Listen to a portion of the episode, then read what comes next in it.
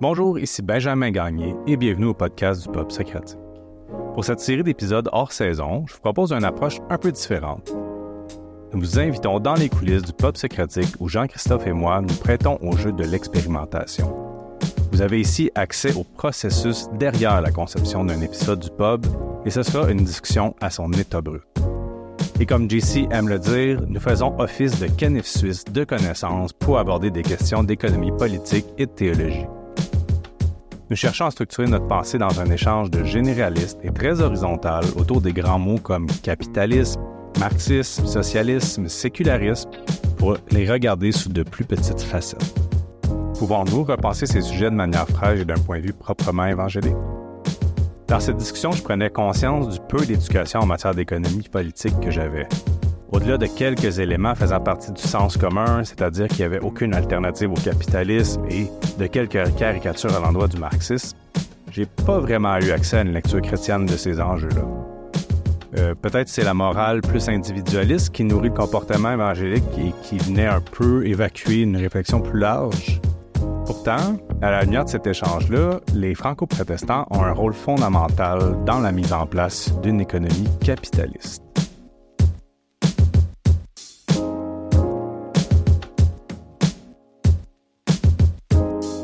Lance dans notre, euh, notre échange. Dans le fond, euh, parfait, économie. On rentre euh, dans un sujet peu abordé. Mm-hmm. moi, je, globalement, là, dans le fond, on se dit, on, on, on s'enregistre une euh, discussion préparatoire. Puis un peu, euh, moi, l'idée de ça, c'est un peu comme un peu approche laboratoire avec euh, le pub, là, c'est-à-dire qu'on profite un peu à nos auditeurs de, des genres d'échanges qu'on peut avoir quand on, est ensemble, on parle d'un sujet, d'un autre. Puis... comme behind the scenes. Moi, je, Ouais, un behind the scenes, puis en même temps, ça va peut-être en parlant aussi, je compte là-dessus pour dire, ben, ça va nous aider à éclairer un peu hmm. les, besoins et les enjeux qu'on a besoin de, parler euh, en dialogue, qu'on a besoin de construire, tu sais, éventuellement, euh, sur un prochain épisode euh, là ou plus tard, mais comme comment on peut commencer à départager le sujet puis que ça soit utile pour des croyants puis des gens qui nous écoutent. Là, je pense que c'est vraiment ça l'idée derrière. Fait que euh, idée de même, tu sais, simplement, mais si tu avais à me résumer, tu sais, rapidement un peu, c'est quoi toi ton, ton parcours? on parle, là, on va parler un peu d'économie, tu sais, on avait les gros mots euh, capitalisme, communisme, socialisme, tu sais, fait que les systèmes euh, politico-économiques. Euh, puis on veut, on va être un peu plus à ce niveau-là comme discussion. On veut, va être moins dans comme euh, qu'est-ce que le croyant directement. J'imagine qu'on va toucher des questions d'éthique puis des, des façons d'agir comme individuelles, pour que les gens, mais en même temps, comme aussi être dans un peu plus le plus macro, aussi de d'attaquer ce sujet-là. Puis, euh, puis, moi, ce que je chantais, c'était beaucoup. je chantais en fait que j'ai réalisé qu'il y avait vraiment un vide. Ça fait des années que, mettons, ça fait peut-être 5, 7 ans que je, mets vraiment là, je me dis, ah, c'est des catégories capitalistes. Parce qu'un peu, ça m'a imposé à travers la critique euh, des médias, euh, surtout par rapport au fait, à l'écologie, tu sais. Euh, fait que, puis après ça aussi, on est né, ben moi, je suis né comme trois ans avant la fin de la guerre froide. fait que, il y a comme euh, le communisme, c'est plus une légende qu'une véritable alternative. Là, ouais. Exact, c'est ça. Tu sais, puis qu'on vivait beaucoup avec les clichés. Fait j'étais comme, bah, ben, mm-hmm. c'est un besoin, on va dire, personnel, mais aussi, tu sais, je pense qu'il y a quelque chose d'un exercice intéressant à faire comme croyant évangélique, comme euh, milieu évangélique, de dire, bon, mais comment on aborde cette question-là? On essaie de sortir des clichés, on essaie de va essayer d'élaguer, essayer de pelleter là, euh, ce, qui, ce qui nous enfage, ce qui nous embarrasse dans la discussion. OK, ouais, ouais, ouais, ouais. De, de, ah, cartographie le territoire un peu. Ouais. C'est ça. Puis euh, moi, je le fais vraiment en tant que euh, beginner, néophyte, mm-hmm. qui a des notions ici et là de ces, ces enjeux-là, plus dans le point de vue sociologique, ouais. pour le, de même. Mais au niveau économique, tu sais, open bar, j'étais un bon pratiquant du capitalisme. actionnaire comme ben des citoyens ici. je j'ai pas un grand recul par rapport à tout ça. Fait que c'est ça. Mais moi, mettons, là, tu avais à me faire un petit résumé rapidement de c'est quoi, toi, ton éducation économique? C'est ça. Ton, ton, rapport chrétien à ça? Euh, tu sais, depuis que tu es jeune jusqu'à aujourd'hui, comme, comment ça s'est développé dans ta vie? Qu'est-ce que ça ressemblait? Qu'est-ce que ça ressemble aujourd'hui? C'est ça. Ben écoute, euh, tout d'abord, c'est mon, mon, au niveau de la formation, ben, d'un, il faut distinguer l'économie de l'économie politique. euh, en économie comme telle, euh, j'ai eu comme euh, des cours d'introduction euh, au bac là, en macroéconomie, microéconomie. J'ai essayé de prendre un cours d'histoire de l'économie, mais comme je n'étais pas en économie, écoute, dès qu'ils ont commencé à sortir les formules, j'étais dépassé, tu sais. Donc, l'économie politique, ben là, c'est plus l'intersection entre l'économie puis la théorie politique. C'est là qu'on va parler de de communisme, euh, de marxisme, euh, ou, comment dire, l'économie est une des dimensions de ces systèmes de pensée-là. Euh, tu as une histoire marxiste, une politique marxiste, un moment donné, tu vas avoir eu une biologie marxiste. ça n'a pas, pas, nécessairement fonctionné, mais je veux dire, c'est plus là-dedans que je me situe. Mm-hmm. Ça, c'est plus mon champ de mon champ de formation. Ouais. Euh, que c'est plus des, grandes questions économiques liées au, euh, au système politique, des systèmes politico-économiques. Ouais. Je suis curieux, juste, euh, mettons, avant ça, tu sais, euh, ça c'est plus ta formation, mais comme avant, ça ressemblait à quoi, tu Qu'est-ce que tu entendais dans l'Église, dans ton éducation? Vraiment, je pense que c'est un peu ça. C'est quoi ton, ton rapport religieux à ça? Ou... C'est parce que, tu sais, j'ai commencé, j'ai commencé cette formation-là quand je n'étais pas capable de faire un budget, tu sais. Euh, quand j'étais à l'université. Fait que quelque part, tu sais, je pense un peu comme, comme la plupart des jeunes qui grandissent dans l'Église. Euh, pour moi, l'économie, c'était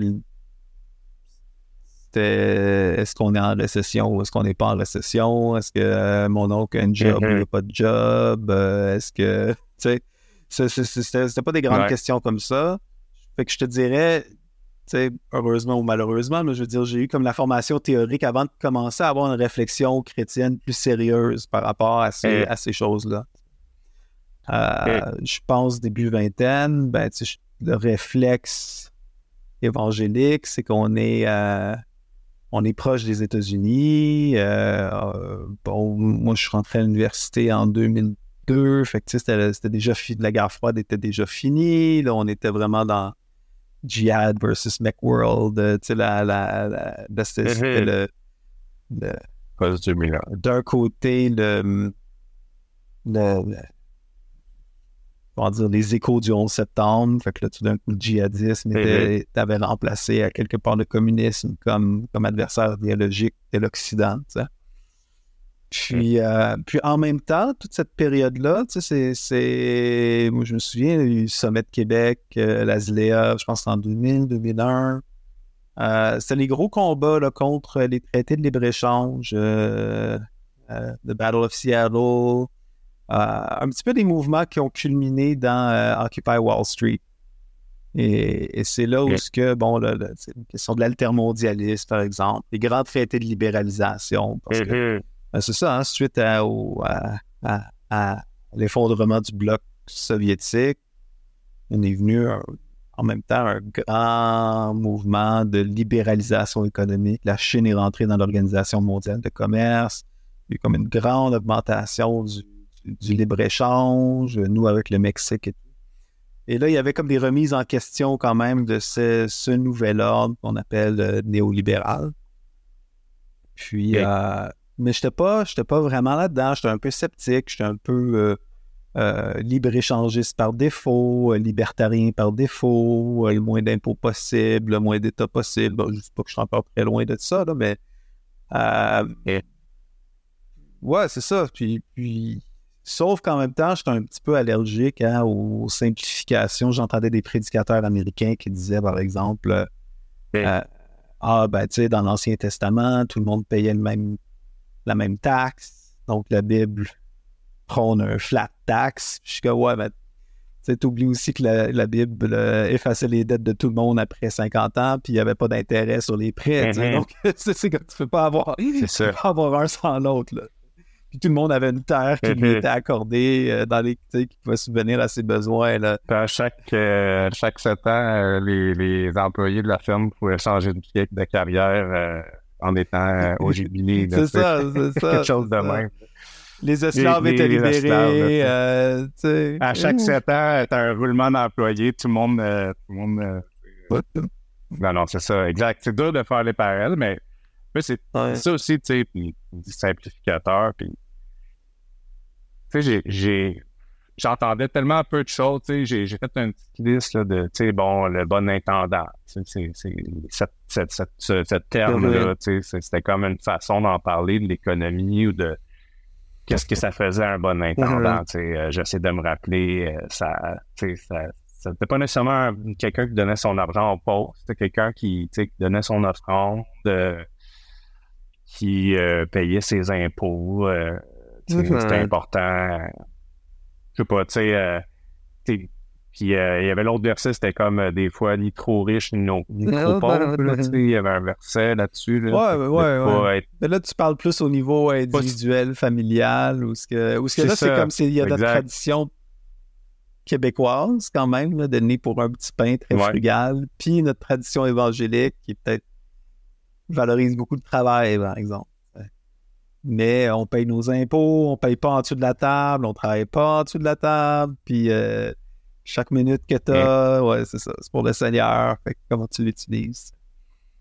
Mais. Ben, c'est ça, en fait. Que ça me, moi, ça me, ça me frappait, ce côté-là où, tu sais, en réfléchissant à rebours, tu sais, je dis que c'est dur de, sortir de l'éthique du, euh, de l'individu puis de la réflexion macro parce que il y avait pas ah. euh, dans mon entourage, peu, le, le, rapport au macro, c'est de payer ses impôts. C'est un peu euh, l'approche euh, bien classique de la parole de Jésus, de rendre à César, mais il n'y a pas de. C'est un rapport de, comme communauté aussi face à l'État, comment on doit gérer nos finances, puis comment on se dit qu'on doit être redevable. Il y a une gestion à l'intérieur de OK, tout le monde ici, là, on se le dit, puis on, on se watch, mais c'est un peu ça l'éthique mm. protestante dans ce sens-là, c'est il y a comme une, une volonté de, de s'auto-réguler à respecter peut-être un bon témoignage. Oui, oui, oui, oui. principal euh, de l'Église. Je, pense qu'il y a quelque chose d'autodisciplinaire dans le protestantisme, une valorisation aussi du travail qui est particulière au protestantisme. tu n'as plus une distinction entre les vocations laïques puis euh, sacré, tu sais, en quelque part. C'est comme le travail devient sacré, devient un lieu de manifestation de la providence divine, euh, les dons que tu mets au service des autres. Il faut rappeler, hein, euh, économie, c'est euh, oikos puis nomos, hein, c'est la loi du foyer. C'est, ça part de, ça part du micro. l'économie part de la microéconomie, quelque part. Puis, donc, ouais, quelque part. Ça, je pense c'est pour revenir sur mon, parcours, donc je pense que j'ai été généralement, euh, tu sais, mes positions euh, économiques politiques étaient, pas mal en phase avec ce genre de mouvement évangélique quand même plus conservateur, plus, euh, plus libéral. Puis, euh, quand est-ce que ça a changé? Comment ça a changé? Honnêtement, je ne serais même pas capable de, me situer aujourd'hui. Tu pour moi, l'axe gauche-droite, surtout sur ces questions-là, je le trouve un peu ridicule. je, pense. Non, mais c'est ça, en fait, euh, c'est ça un peu aussi. Tu sais, on n'a pas besoin de le faire pour euh, cet exercice-là. Comme on prend un élément, tu sais, puis on dit, OK, ben ça, ça, ça, c'est vraiment important. Ou ça, c'est cet élément-là de toute cette machine-là, tu sais, euh, c'est devenu super important. Ben, ça l'était pas. Il y, a, un élément sous-entendu quand même dans, dans, le rapport évangélique à l'économie, c'est aussi, tu veux, veux pas, tu rentres dans une tradition de persécution. Tu rentres dans cette idée-là, bon, au Québec, du réveil en particulier, mais tu sais, généralement, c'est que tu t'appropries aussi l'histoire des Huguenots, tu t'appropries l'histoire des, des, des, des martyrs chrétiens. Puis, donc, il y a quelque chose de similaire, je pense, dans la culture juive. Ou ce que, ce que le rapport à l'économie, qu'est-ce qui sous-tend le rapport à l'économie, c'est aussi l'idée de dire euh, peut-être qu'un jour, il faut que tu plies bagage, puis il faut que tu essayes de faire tes affaires de ton bord. T'es pas dans. comme quand tu grandis comme chrétien, tu sais que tu es dans la société pour y témoigner, pour être une lumière, mais tu n'es pas dans la société. C'est comme ce qui s'est passé la semaine dernière nous le rappelle, c'est d'exclure de, de, leur groupe chrétien parce que les chrétiens sont, sont pro-vie d'une institution publique. Euh, ça semble aller de soi pour en tout cas, là, ça, c'est en train de changer, là, mais pour les politiciens, de dire Ah, ben ouais, on peut, on peut exclure une partie de la population.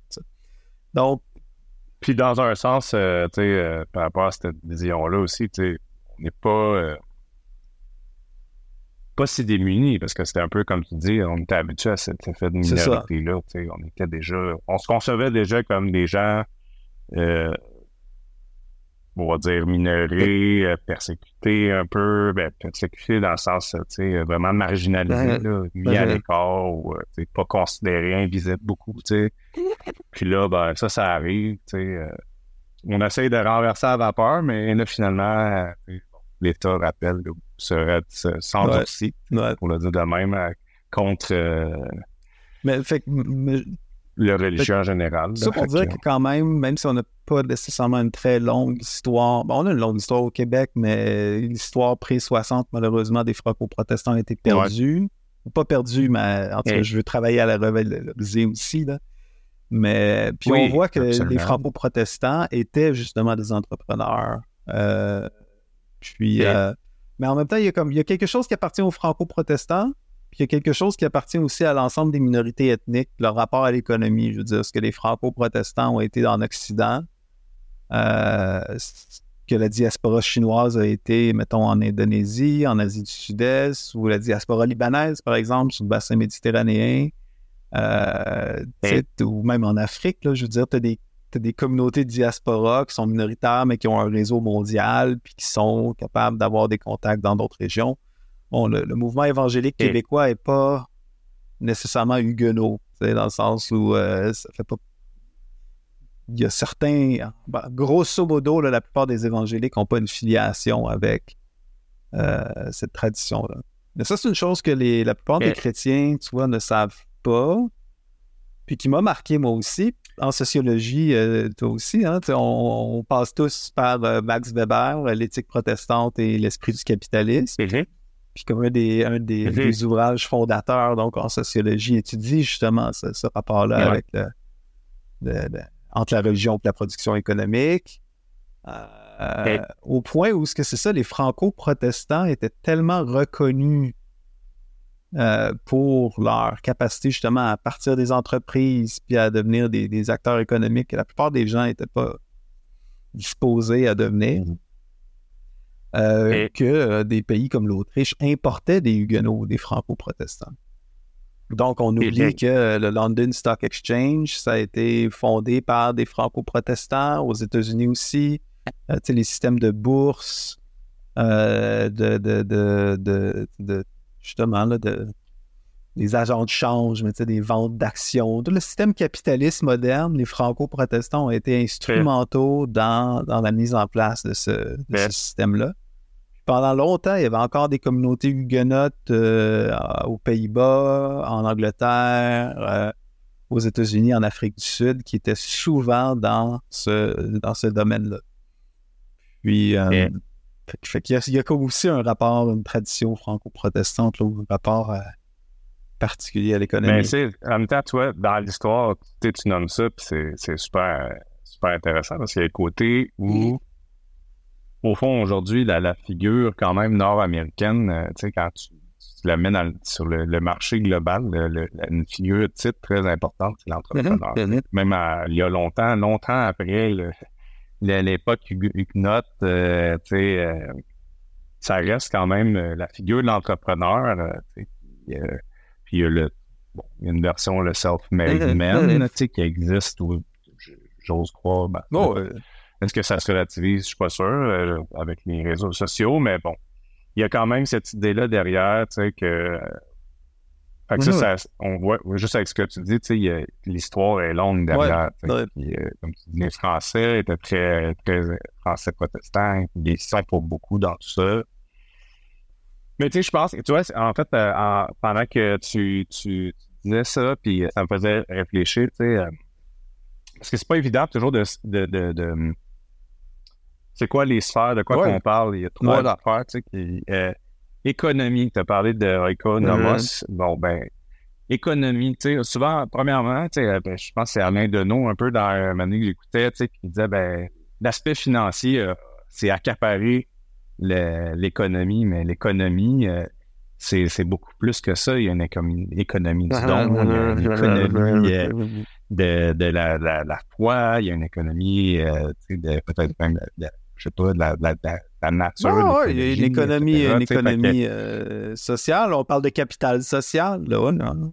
Oui, puis il y a plusieurs, c'est le capital social, mais tu sais, il y a plusieurs transactions, on va dire, qui, se mm-hmm. mélangent à tout ça. C'est pour ça que de prendre l'économie seulement sur l'aspect financier, des fois, on. Puis de critiquer, puis des fois, on est omnibilé, je trouve, comme société, par l'argent. C'est comme. Et par sa critique négative ou par son.